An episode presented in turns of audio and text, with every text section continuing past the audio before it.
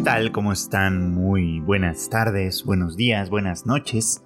Sean como siempre muy bienvenidos a un episodio más de Anime al Diván, este podcast de Tadaima en el que pues acá su servidor Freud Chicken pues ya saben, platica, analiza, profundiza a veces, cuestiona de pronto cosas que pasan en la temporada de anime de, bueno, que en este caso estamos ya empezando la temporada de primavera de 2022. Y bueno, todavía es pronto en realidad para ir haciendo juicios y evaluaciones y esas cosas, porque todavía no están todos los estrenos, de hecho varios de los más importantes y esperados todavía no llegan, van a ser hasta, hasta este fin de semana y en adelante, en fin. Ahorita como que están aprovechando para estrenarse aquellas series que tienen un poquito como de menos eh, pues sí, de menos atracción, de menos empuje quizá, de menos esperanzas en una de esas. A ver, a ver, vato, me estás ninguneando a mi héroe del escudo que se estrenó hoy y es uno de los más esperados. Pero que eh, pueden llegar o no a ser interesantes. Y quiero hablar un poquito de algunas de las que ya he visto sin sin saber realmente qué tanto voy a seguirlas o no, porque bueno, pues ya saben, al principio de la temporada uno ve muchas cosas, puede ser que con algunas se enganche más o menos bien y puede ser que con otras no. Lo cual mm, a veces mm, termina siendo un poquito como desafortunado, hay que decirlo. Porque a menudo pues uno a lo mejor se pierde de algo muy interesante por prestarle atención a cosas que a lo mejor en otro momento parecen más atractivas o qué sé yo, y luego ya es muy difícil recuperar cosas del pasado, sobre todo para alguien como yo que está muy habituado y muy concentrado en ver series así conforme van saliendo semana a semana trato de mantener más o menos un calendario, eh, en parte por goce propio, obviamente, y en parte para poder compartir con ustedes las novedades, digamos, ¿no? Eh, así que pues en este espíritu vamos a platicar un poquito sobre algunas de las que ya vi. Quiero empezar por Fanfare of Adolescents, una serie que pues mm, prometía ser más o menos interesante creo, y tal vez todavía lo prometa, pero pues ahora les cuento un poco, ¿no? Esta es la historia de que gira en torno a un chico en particular, al menos el primer episodio, que eh, por lo que se entiende solía ser idol, actor, en fin, tenía como una personalidad pública muy muy importante y en un momento dado eh, decide renunciar a todo esto para eh, enrolarse en una academia de jinetes, una preparatoria especializada en formar jinetes, pues no para, pues sí, para montar a caballo y, participar en competencias y, estas cosas, por supuesto, ¿no? Eh, obviamente este personaje enfrenta en primer lugar resistencia por, pues por los dos lados, ¿no? Por, por el lado de, del lugar que deja, del lugar que abandona. Es muy interesante porque, bueno, pues sí, como es de esperarse, se vuelve el centro de atención, la prensa está detrás de él constantemente tratando de averiguar cuáles fueron las razones de, este, de este cambio, de, este golpe de timón en su vida, digamos. Eh, y, y, qué es lo que espera lograr en un futuro, ¿no? Es decir, lo siguen tratando como a una celebridad, vamos, ¿no? Como a una persona especial, digamos, que, cuyas decisiones afectan mucho la, vida de otros, por así decirlo, ¿no? Cual es un poquito como una fantasía, ¿no? Realmente todos sabemos que en el medio del espectáculo podemos tener mucho aprecio y mucho cariño por alguien y, mucho, y mucha admiración, etc. Pero en el momento en el que desaparecen, bueno, pues quedará la nostalgia, quedará eh, quedarán los discos, las películas, las series, lo que sea que haya hecho. Y poco a poco pues retomaremos nuestra vida y, volveremos a prestar atención a otras cosas, ¿no? Así que bueno, todos estos aspavientos, pues a final de cuentas eh, son un tanto como superfluos, considerando esto, ¿no? Que, que, nuestro protagonista muy pronto va a estar concentrado completamente en su carrera hípica y, bueno, pues lo que haya hecho antes puede ser que todavía tenga grandes repercusiones, pero ya no va a ser de ninguna manera tan importante como lo es el presente. Y bueno, pues eh, la otra resistencia de la que les hablaba es que precisamente en el lugar al que llega, donde mm, se entiende que la mayoría de ellos son personas eh, pues que están muy ya en ese mundo, ¿no? que pertenecen al círculo de, la crianza de caballos, de los jinetes, etcétera, que muy probablemente traen ascendencia en ese, en ese mundo. Y que, desde ese punto de vista pareciera que, entre comillas, entienden perfectamente en dónde están, qué es lo que tienen que hacer, qué es lo que esperan y a dónde piensan llegar, ¿no? De tal forma que un advenedizo, y sobre todo un advenedizo famoso, eh, puede no ser pues, muy bienvenido, por supuesto, ¿no? Y obviamente pues esto contrasta con, bueno, contrasta pues estas dos cosas, ¿no? Como alguien que quiere cambiar con su vida, que quiere hacer algo diferente a partir de alguna o algunas experiencias que le mueven en ese sentido y otros que forman parte de un círculo demasiado cerrado en el que al que entrar a lo mejor no es tan sencillo y en el que destacar no es tan fácil porque hay una gran no porque hay una hay una gran estructura digamos en la cual el talento ya no importa. Lo que importa es de quién eres hijo a dónde perteneces cuáles son tus raíces digamos y esto además pasa en casi todos los ámbitos digamos no eh, una vez que se ha conformado un grupo compacto e influyente es difícil que otros ingresen a formar parte de él, incluso eh, teniendo talento, trabajando muy duro y haciendo cosas diferentes, pues, ¿no? Es muy difícil que suceda. No es que no suceda, solo es muy difícil. Entonces vamos a ver qué es lo que vive este, este personaje, nuestro protagonista, que además tiene un encuentro aquí, en este primer episodio con alguien más que eh, por lo que veo también es un novato, ¿no? También es un novato de, de, este mundo de los jinetes y de la crianza de caballos.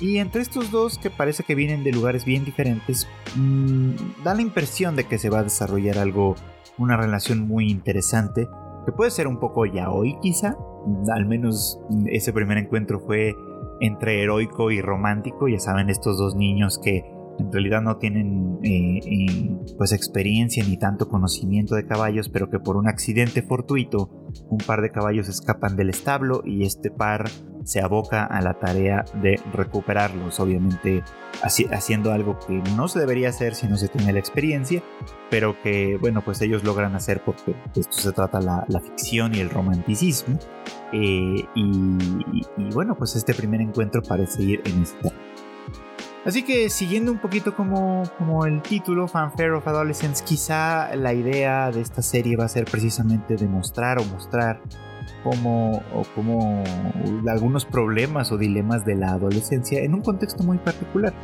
¿Y cuáles dilemas de la adolescencia pueden ser estos? Bueno, pues el, el, momento este en el que se decide, obviamente, eh, para qué rumbo quiere uno que tome la vida, al menos en ese momento las amistades eh, y enemistades que se conforman, digamos, en este, en este punto también.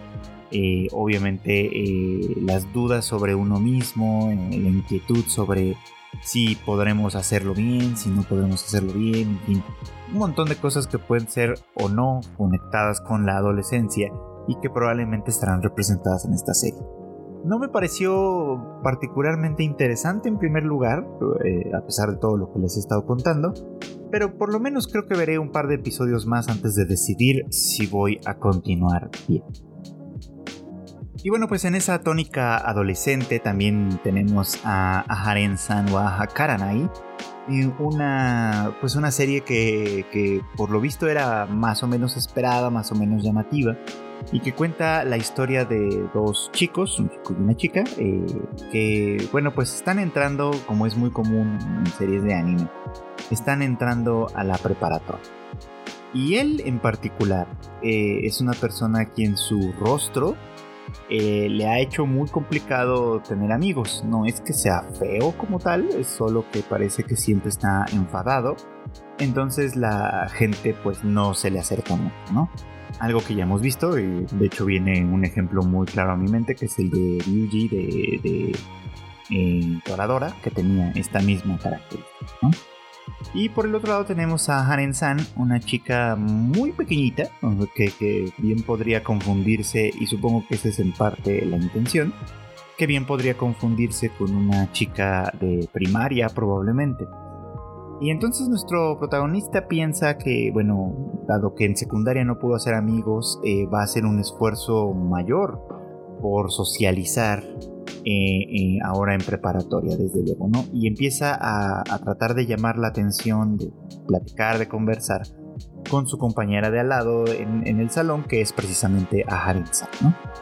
Y en primera instancia, lo que él nota es que ella lo ignora, ¿no?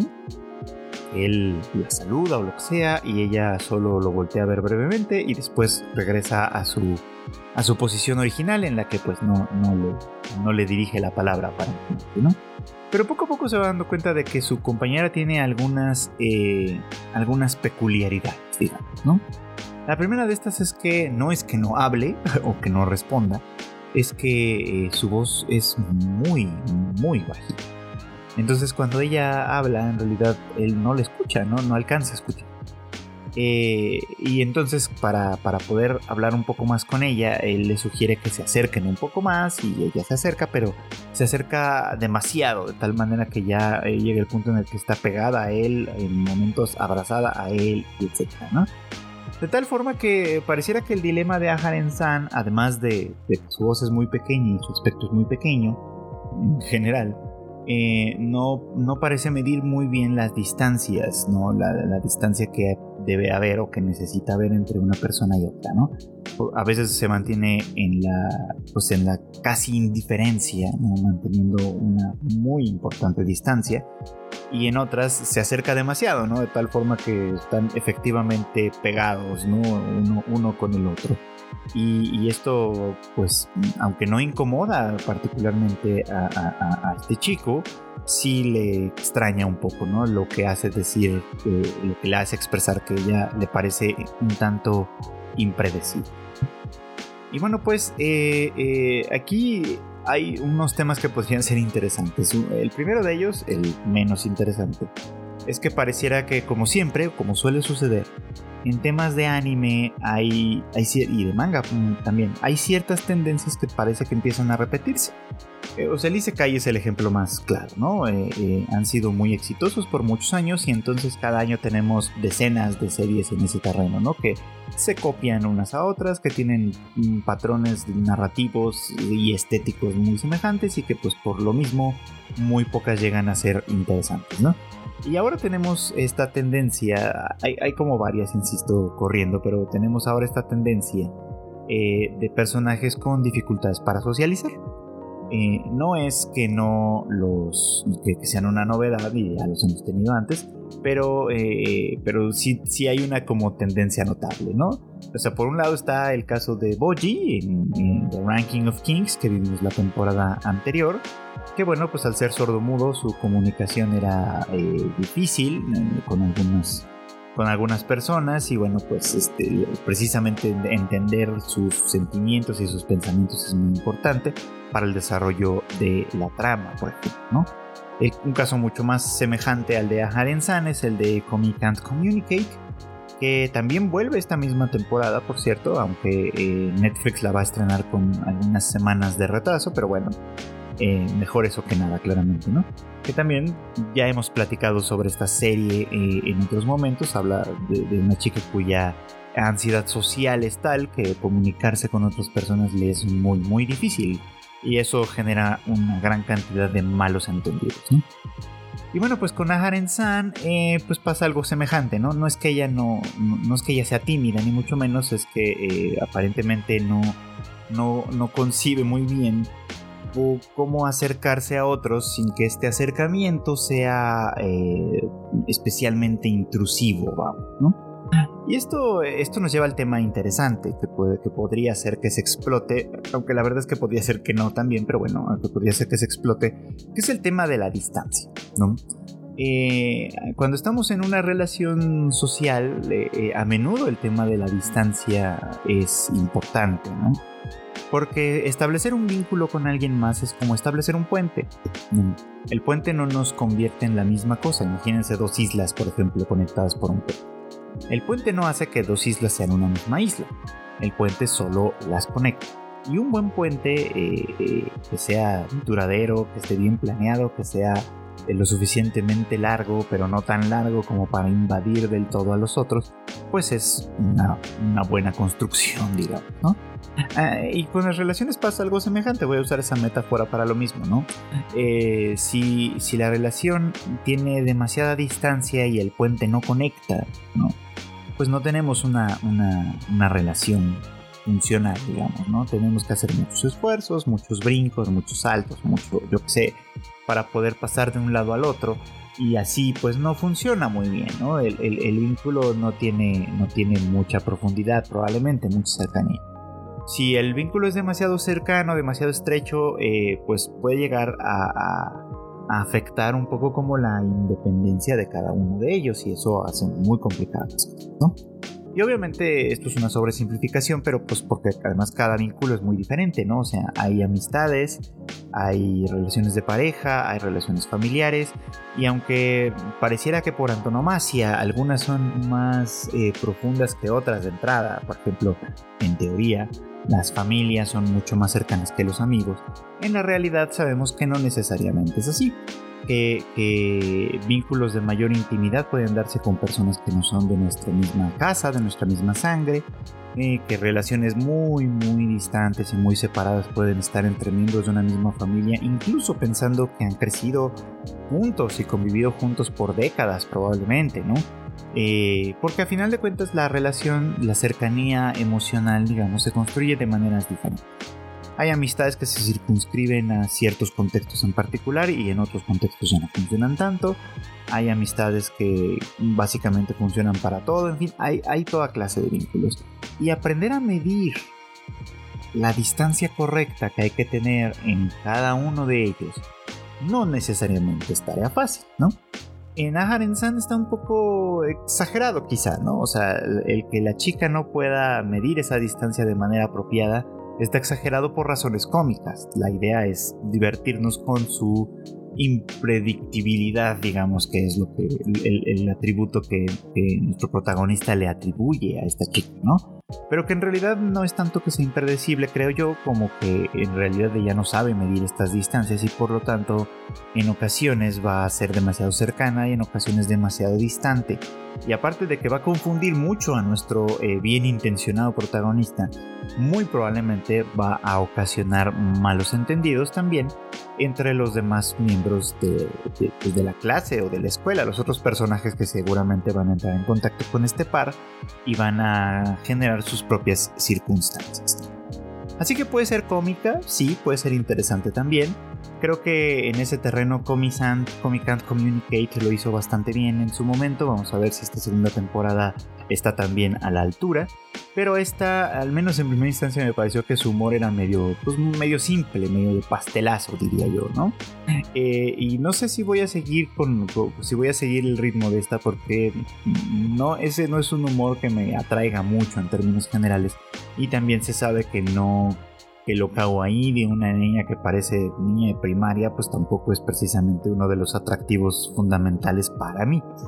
Eh, aunque puedo entender que tiene su público y que básicamente a ese es al que le están apuntando, pues quién sabe qué cosas pueda hacer esta, esta serie por vosotros. Ya estaremos dándole también mm, al menos un par de oportunidades más a ver qué se desarrolla y si puede eh, sostener bien su argumento. Vamos a ver. Y hablando de Isekai, que son infaltables cada temporada, por supuesto, eh, me di a la tarea de ver el primer episodio de The Executioner and Her Way of Life, una que lamentablemente solo está disponible en High Dive, lo cual entiendo que va a ser un gran impedimento para muchos, no solo por el acceso a la plataforma en sí, sino porque pues muy, bueno, parece que los subtítulos únicamente están en inglés y ya sé que eso suele ser un problema para muchos, ¿no? Y es una lástima, vamos a decirlo que High Dive eh, no esté considerando tanto a sus pues a los fans latinoamericanos que podrían ser parte también de su pues, de su nicho de negocio quizá no con un poco de promoción con algunas series interesantes para ver en fin es una lástima que Dive opere en esos en esos terrenos digamos no Pero bueno, eh, esta serie que nos prometía un Isekai con tonalidad Yuri, digamos, eh, ese es como su punto de venta principal, lo cual pues es como peculiar, vamos a decirlo así. Eh, pues resultó más interesante de lo que yo pensaba. Primero pues nos presentó a una chica llamada Meno, que es pues una... pues es una verdugo básicamente. Su trabajo es eh, matar a ciertos individuos. Eh, ¿Quiénes son esos individuos? Bueno, ahora a eso vamos, ¿no?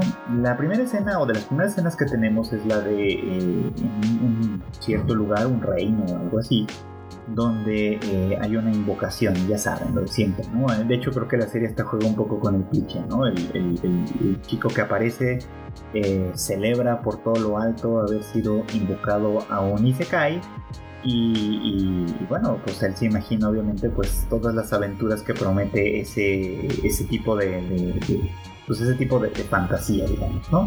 Eh, que va a ser súper poderoso, por supuesto, que va a lanzarse a las aventuras, que va a estar rodeado de chicas lindas, en fin, todo lo que la fantasía Isekai promete de una manera un tanto absurda, pero que ah, pero pues ahí está, ¿no? ¿Y cuál es la sorpresa de este, pues, de este personaje que sin sin mayor ceremonia, eh, lo toman y lo echan a la calle, sin un centavo, sin explicarle absolutamente nada, en fin, lo echan a la calle sin más. Y él pensando que pues las cosas no tendrían por qué ser así, bueno, pues se entristece, se asusta, obviamente. Eh, eso me parece bastante realista, ¿no? De pronto empieza casi a pedir que llamen a sus papás para que vengan por él, porque pues sí, después de todo no está listo para en realidad enfrentar un mundo completamente nuevo del que no sabe absolutamente nada y sin tener ninguna habilidad especial que le defienda, ¿no? Eso, eso me parece como muy, muy interesante y hasta cierto punto muy realista, ¿no? Y ahí es donde se encuentra con Meno, esta chica de la que les hablaba, que eh, pues, cuyo oficio es ser verdugo, ¿no? Pero ella no lo muestra esto en primera instancia. Eh, en primer lugar, ella eh, le explica algunas cosas del mundo, le hace algunas preguntas, como tratando de indagar exactamente quién es y de dónde viene, etcétera, ¿no? Digo, ella en realidad ya sabe, por supuesto, ¿no? A partir de verlo con la ropa que trae, que es su uniforme de escuela, se, da cuenta que él es uno de los invocados, una de esas personas que vienen siempre desde un lugar llamado Japón, dice, dice ella, este, y que, bueno, pues durante muchísimo tiempo han sido traídos a, su, a su mundo por, por medio de esta invocación y, bueno, con, muchos resultados, ¿no? De pronto ah, parece que algunos aspectos de la cultura japonesa se han entremezclado en este mundo, el idioma que hablan es muy parecido ya al japonés, de tal manera que el cuate este ni siquiera se había dado cuenta que todo el tiempo había estado hablando su propio idioma y no pasaba nada. En fin, o sea, como, como que han tenido mucha, mucha influencia en el, en el desarrollo, digamos, de esta cultura y de este mundo, ¿no? Eh, y él, bueno, pues eh, un poco desamparado, hace lo que haría cualquiera, creo que es pues eh, pegársele a la, primera persona que le habla amablemente, ¿no? que es ella, y de ella tratar de sacar toda la información posible para saber qué es lo que puede hacer a partir de ahora, ¿no? Ella le ofrece refugio, no le ofrece de riquezas ni mucho menos, pero sí es como para decirle, bueno, pues por lo menos podemos poner un techo sobre tu cabeza, como dicen en inglés. Y este y, a partir de ahí ver qué sucede, ¿no? E, ella eh, le explica algunas cosas que son útiles para nosotros, ¿no? Que este mundo está dividido en tres grandes castas, por así decirlo, que es la, de los comunes, digamos, que abarca a la gran mayoría de la población, por supuesto, una población que seguramente concentrará cosas como comerciantes, artesanos, eh, campesinos, en fin, distintas, distintas eh, actividades, ¿no? Está la casta de los nobles, que evidentemente gobiernan y rigen sobre los primeros, y está la casta de los faustos, que, eh, bueno, que pertenecen a una religión y que, de alguna manera son como una suerte de contrapeso eh, en contra de, la casta de los nobles, por supuesto, ¿no? O sea, de, tal manera que los nobles y los faustos parecen estar francamente en Los Faustos pues forman parte de la iglesia, de la religión, eh, y, por, por ende pues de alguna forma siguen sus preceptos. Y Meno forma parte de este último grupo, ella, ella pertenece a, los Faustos. Eh, luego, bueno, pues después de, de, explicarle esto, ella le, le, explica también algunas cosas sobre la, sobre la invocación, diciéndole que, bueno, explicándole algo que él no sabía, porque nadie se tomó el trabajo de averiguarlo, de que, él en realidad sí tiene un, superpoder, que todos los invocados lo tienen. ¿No? Solo que a él no le explicaron cómo, cómo ejecutarlo, ni mucho menos. Ella le da la primera lección y efectivamente él descubre que tiene un poder bastante notable, que es el de como nulificar eh, cosas, este, como negarles la existencia quizá, no, no sé, una cosa como muy conceptual y quizá poco importante, porque es en este momento en el que Meno le básicamente atraviesa la cabeza con un cuchillo para darle muerte. Y ella reconoce que en realidad él no parecía ser una mala persona, eh, no tenía personalmente nada en contra de él, sino que simplemente ese es su trabajo. Su trabajo es el de eliminar a los invocados que ella llama perdidos, eh, porque si bien han transformado mucho el mundo y la sociedad a la que uno pertenece, también son eh, personas que traen muchos males a este mundo. Eh, habrá que ver de qué se trata eso, que, en qué consisten esos males que, los invocados han traído a ese mundo. Pero es claro que cuando, cuando la familia real los invoca, cuando los nobles los invocan, o al menos esto es lo que menos sabe, eh, es tratando de voltear la, de, afectar la balanza, digamos, de poder que existe entre los nobles y los faustos. Es decir, los perdidos se utilizan con esos fines, con fines bélicos principalmente en contra de la iglesia. Y una pizca de información interesante eh, le da a este chico antes de, antes de morir, antes de ser asesinado, básicamente. Y es que él no fue el único invocado, en esta ceremonia también llegó una chica diferente y que a diferencia de lo que pasó con él, que simplemente lo echaron a la calle, ella eh, parece que se quedó en el castillo. Entonces hay por ahí un asunto importante que puede tener que ver mucho con el futuro de, pues obviamente, de lo que va a pasar con Meno y con esta serie en particular, ¿no? Eh, ya estaremos viéndola, por supuesto. Me parece que el mundo que trazó en primer lugar pues, no resultó del todo mal, fue bastante notable, e interesante. Eh, la animación está bastante bien. Quiero ver de alguna forma qué es lo que se desarrolla entre este par de chicas, que nos promete que tal vez sea algo más o menos romántico. Y, y aquí es donde mi propio romanticismo sale a lucir, porque es como yo tengo siempre fe en que, el amor es como una de las pocas cosas verdaderamente revolucionarias que hay en este mundo. Entonces me parece que, en un mundo trabado por la guerra, donde muy probablemente los nobles son unos malditos, pero no creo que el liderazgo de los Faustos sea mucho mejor que ellos, probablemente aquí ese descubrimiento del amor tenga algunas implicaciones interesantes. Así que quizá les estaré contando más adelante, quizá no, ya veremos qué sucede con esta, pero por lo pronto sí me quedaron ganas de seguirla. Y bueno, finalmente quiero eh, pues hablar un poquito sobre otra de las series que creo que pues, podrían llegar a ser de las que más se hable quizá, quizá no, ya veremos, de esta temporada que es Tomodachi Game, eh, que también se sube un poquito como a, la, a, un trend de, de, los últimos, pues, del último par de años creo yo, eh, que gira en torno como a, primero como a juegos macabros de,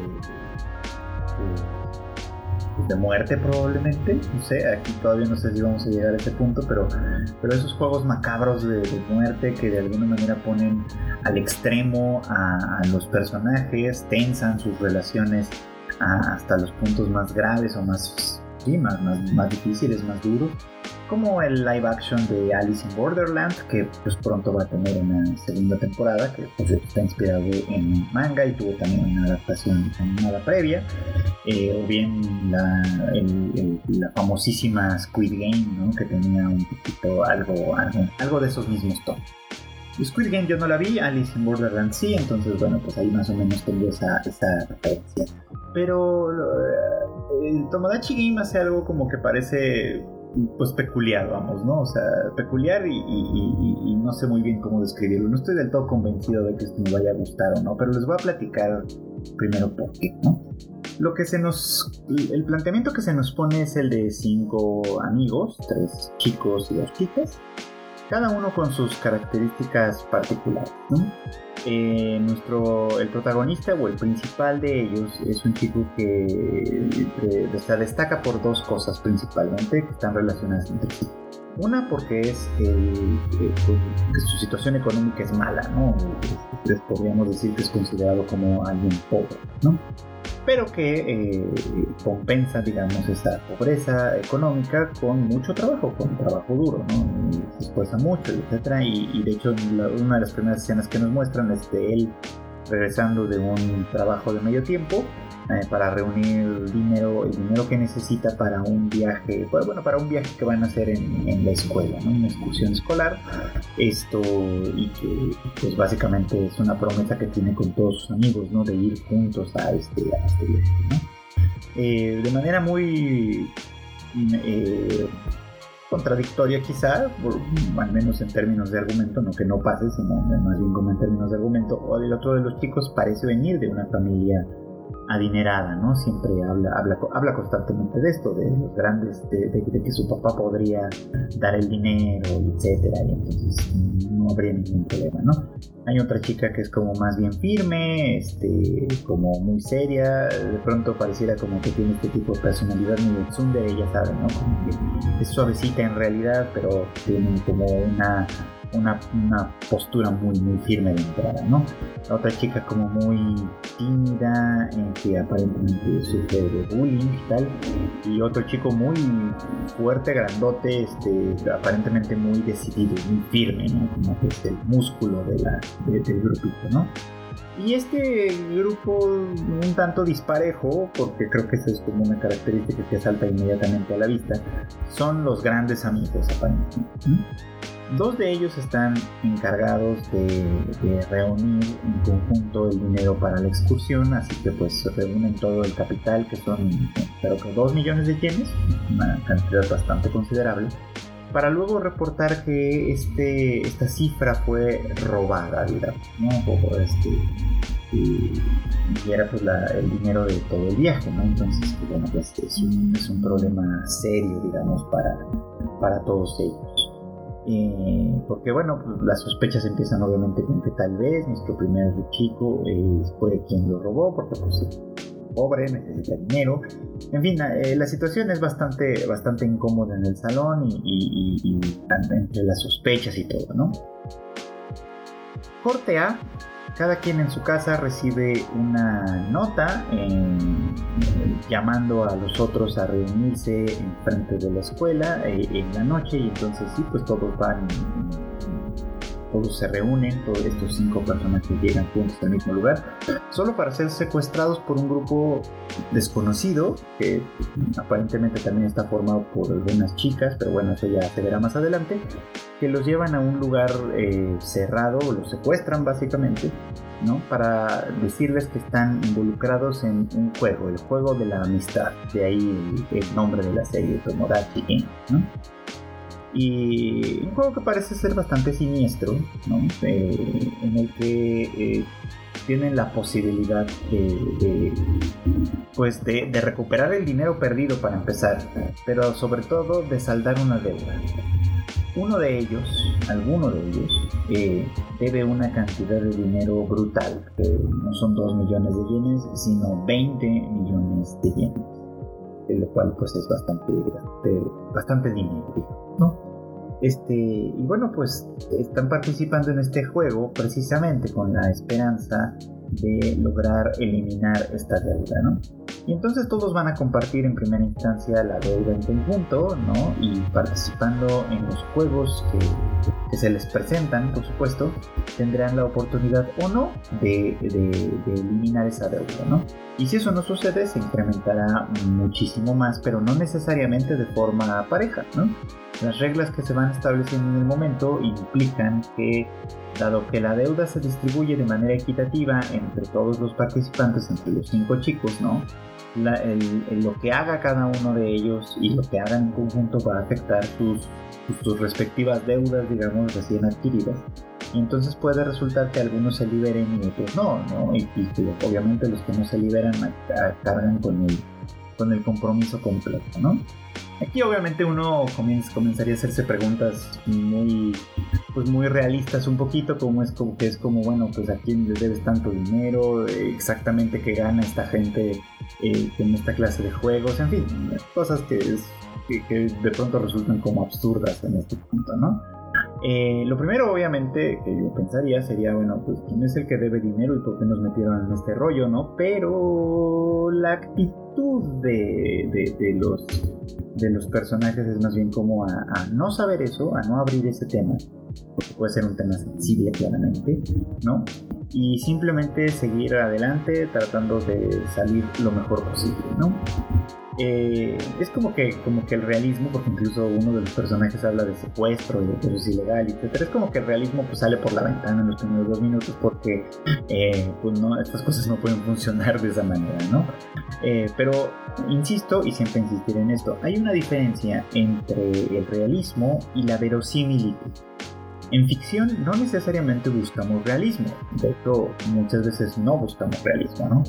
Lo que buscamos es verosimilitud, es decir, que sea creíble, que podamos creer eh, en este, que esta historia puede suceder y está sucediendo ante nuestros ojos y que, y que sea lo suficientemente, insisto, creíble como para hacernos disfrutarla. Cuando deja de ser creíble, por lo menos para mí, se vuelve, de, se vuelve un poco problemático. Ya, ya, ya es más difícil que le compren cosas, por supuesto. ¿no?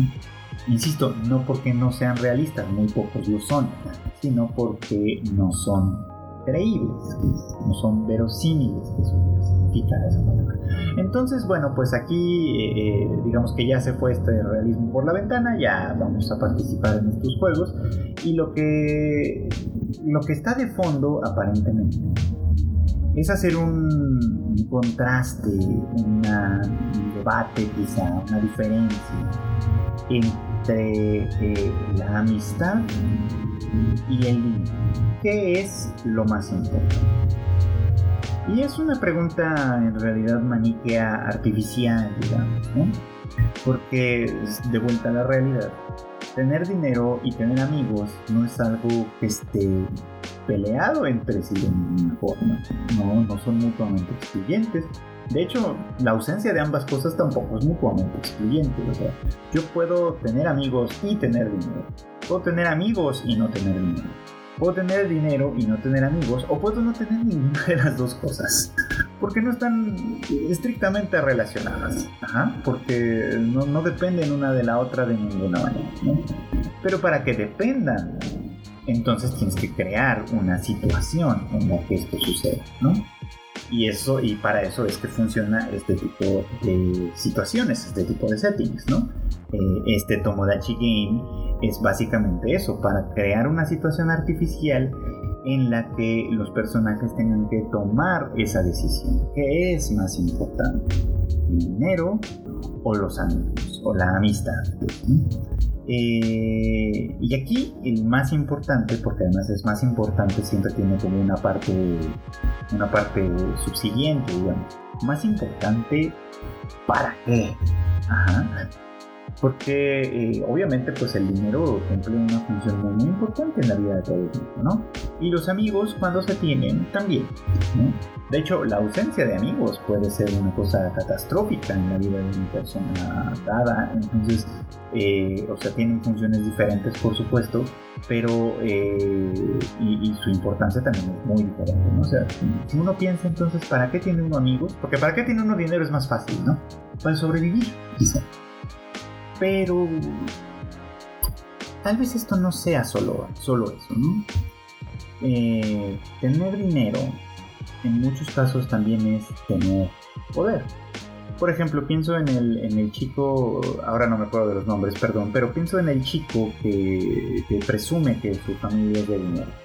Pensaríamos que él es el, último candidato quizá para ser quien tenga una deuda tan grande, porque lo pensamos desde un punto de vista eh, como decirlo, normal, ¿no? O sea, si yo tengo, si yo tuviera dinero, tal vez no tendría muchas deudas, ¿no? O no tendría deudas en absoluto. Eh, porque pues no, no, no, me vería en la necesidad de hacer eso. Sin embargo, en la realidad, eh, muchas personas que tienen mucho dinero también tienen muchas deudas y, en realidad operan eh, su vida en torno a la deuda, en torno a, a ese tipo de funciones. Una cosa muy, extraña y complicada, sobre todo pensándolo desde quienes viven a lo mejor un poco como más al día, ¿no? Que por supuesto puede ser que tengan deudas, deudas irrisorias desde ciertos puntos de vista, pero que para ellos son asfixiantes y simplemente porque están buscando vivir un poquito como, como más al día, más al corriente, ¿no? Como tener situaciones de placer más inmediatas, supuesto, ¿no? Eh, entonces, eso haría raro, por ejemplo, pensar que, este chico que viene de una familia adinerada fuera el dueño de la deuda, pero pensándolo desde otro lugar, insisto, mm, tal vez no sea tan descabellado, ¿no? Eh, el, nuestro protagonista, que es más bien pobre, eh, pareciera que tiene mayores justificaciones, pero él en realidad, como nos demostró el primer, una de las primeras escenas, eh, es de la idea de que pues, puede salir adelante trabajando duro, ¿no? Trabajando duro puede conseguir prácticamente lo que sea. Entonces pareciera que él no tampoco es necesariamente un candidato ideal para ser quien haya adquirido esta deuda, ¿no?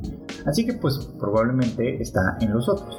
Claro, esta clase de historias en realidad se trata de mantener eh, a oscuras a los espectadores, pero lo suficientemente interesados como para ir eh, descubriendo el hilo, digamos, ¿no? de, todo lo que hay detrás de, detrás de ellos. De hecho, un poquito como que nos lo va mostrando. No necesariamente me gusta este, este tipo, esta forma de narrar, de narrar el cuento, pero entiendo que obedece a sus propios principios. Y a ver, les voy a decir un poco por qué. Pero primero regreso al tema del límite.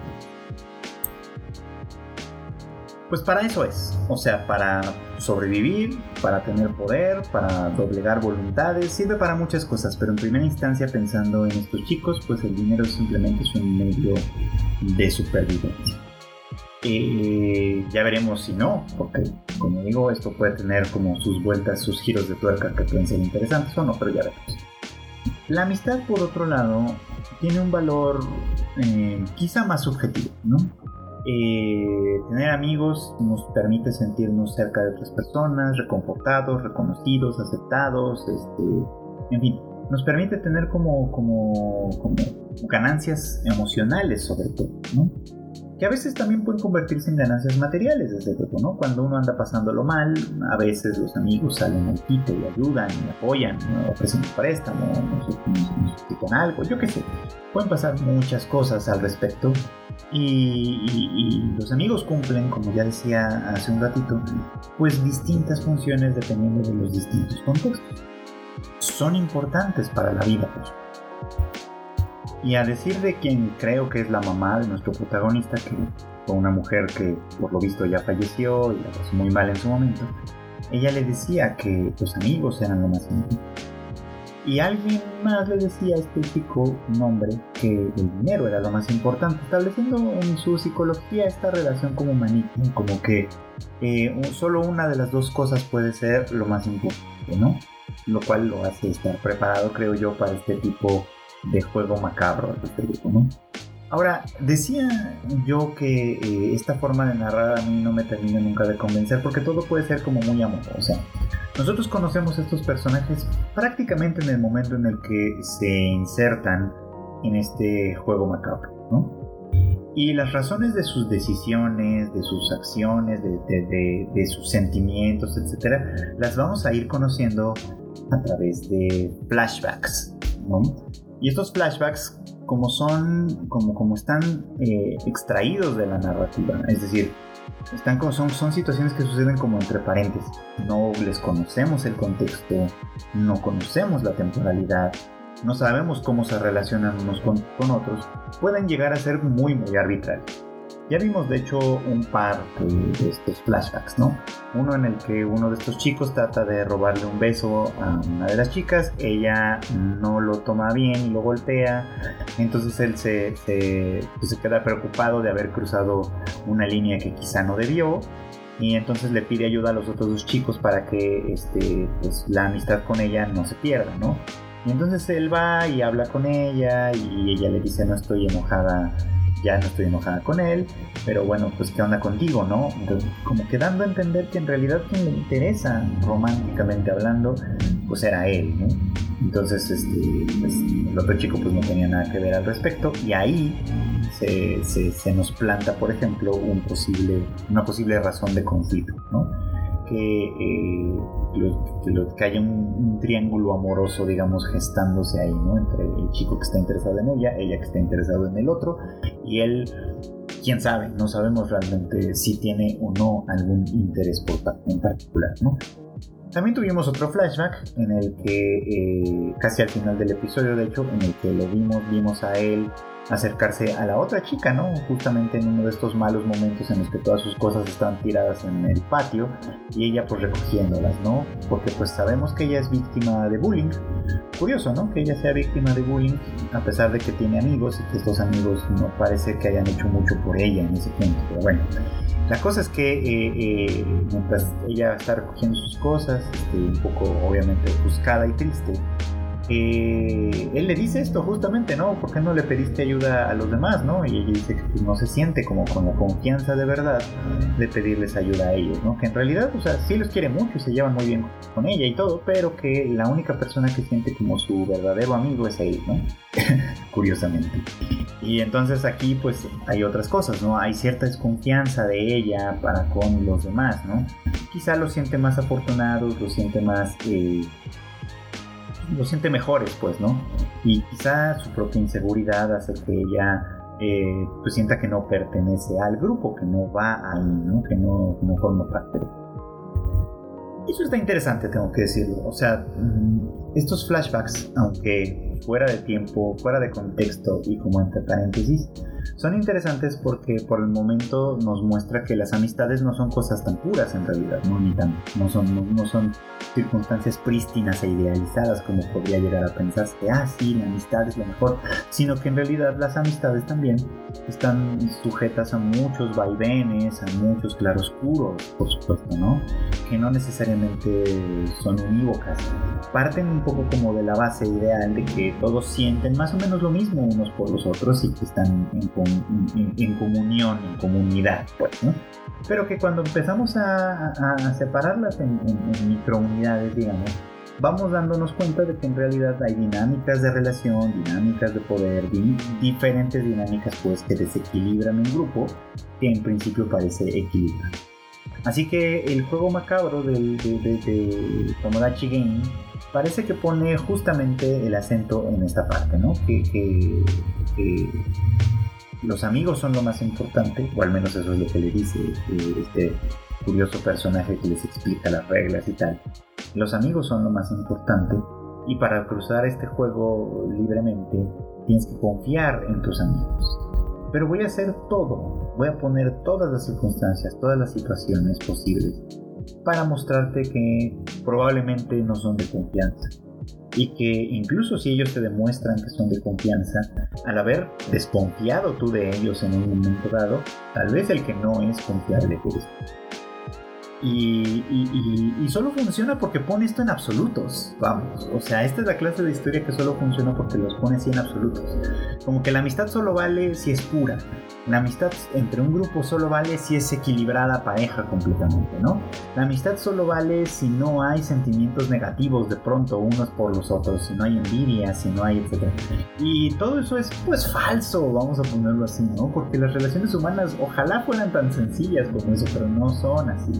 Las relaciones humanas están compuestas de muchísimas, muchísimas ambigüedades, de montones de ambivalencias, de momentos en los que nos amamos y quizá nos odiamos un poco también, de los momentos en los que nos caemos súper bien y momentos en los que no nos agrada del todo lo que está pasando, ¿no? Momentos en los que estamos de acuerdo y pensamos todos lo mismo y nos sentimos cómodos en el, pensamiento conjunto. Y momentos en los que vemos que tenemos desacuerdos y surgen incomodidades a partir de ellos también, desde luego, ¿no? En fin, o sea, hay muchísimas variedades y muchísimas posibilidades de esto que cuando se ponen en esos términos como absolutos, idealizados, etc., cualquiera pensaría, entonces no somos amigos. Entonces esto que tenemos no es tan real o tan válido como... Y, creo que pues pensarlo desde ese lugar obviamente es perverso. Y ese es el propósito de estos juegos, por supuesto, ¿no? Que, todo esto se pervierta, que, todo esto que tiene generalmente muchos más matices, pues, se simplifique y así funcione. Quizá por eso es que me engancho tanto con ellos, porque cosas que yo veo y sé que son muchísimo más eh, complejas, ricas incluso y, muy útiles para temas narrativos. Por ejemplo, ahí está, ahora me viene a la mente Sangatsu no Lion, en el que se nos presentan muchas relaciones de amistad, de rivalidad, de amor, de odio, etc. Y vemos en cada una de ellas que tienen un montón de matices diferentes, que, nada es tan sencillo como te odio, te amo, te quiero, etc. ¿no? O sea, que todo tiene montones y montones de matices. Y que cuando se vuelven conscientes, eh, pues surgen un montón de inquietudes y de ambigüedades y de deseos y de un montón de cosas que son interesantísimas. Por eso me encanta esa clase de Y por eso estas tienden a no gustarme tanto, porque lo simplifican todo en realidad, ¿no? Y, y lo vuelven todo muy como a conveniencia para crear cierto shock. Es básicamente lo que se supone que sucede cuando se ponen cosas al extremo, ¿no? Y es algo que dicen mucho por ahí en Hollywood y esto, ¿no? Que cuando ponemos, cuando las circunstancias están al extremo, uno muestra su verdadera naturaleza. Eso es algo que dice eh, el Joker, el Guasón, en la película de The Dark Knight, el Batman de Christopher Nolan.